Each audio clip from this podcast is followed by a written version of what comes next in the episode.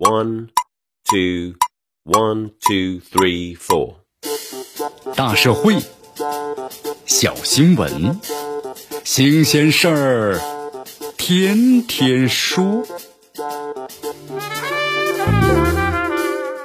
朋友们，你们好，这里是天天说事儿，我是江南。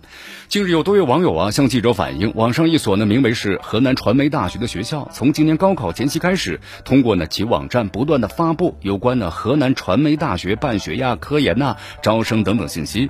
然而在这个河南省内呀，从来都没有听说过有这么一所大学。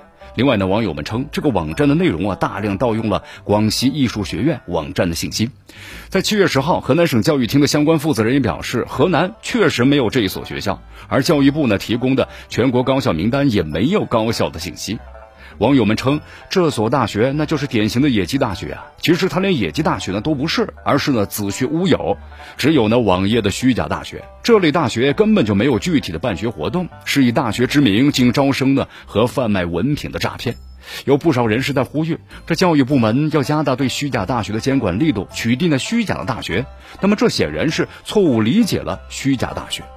这虚假的大学啊，其实根本就没有注册，没有办学地址，也没有校舍，就是搞了个假的网站，全盘抄袭啊其他大学的信息。因此，必须要搞清楚虚假大学的本质，它就是诈骗。清除虚假的大学，需要咱们司法机关呢及时介入，加大查处的力度，并且扩大举报的线索。咱们的考生和家长，如果发现这一类大学，要立即报警，不要轻信呢天上掉馅儿饼的事儿。而被这个虚假大学冒名和山寨的大学，也要加强呢这个维权的意识，及时发布公告加以澄清，并且报警，由警方介入处理。一般来说，考生在高考填报志愿的时候是不会遭遇虚假大学的。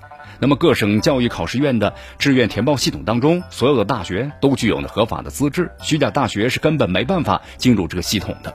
那么虚假大学呢实施诈骗，针对的就是两类人员：第一是高考分数低，但是呢又想上这个本科院校的学生。即便声称不要那高考分数便能够获得本科的文凭，那么另一类呢是想买这个假文凭的社会人员，这类类似于把地摊上卖假文凭的事儿呢搬到了网上，用所谓的学校网页进行了假文凭的网上查证。其实打击这一类的虚假大学啊，需要充分的认清其滋生的土壤，了解呢相关人群的客观需求，对症的下药。其实打击虚假大学的行动一直都在进行中，每年进入呢高招季，尤其是需要警惕其卷土重来。咱们再回到这个河南传媒大学的问题上啊，目前的话，它的网页已经无法呢打开浏览了。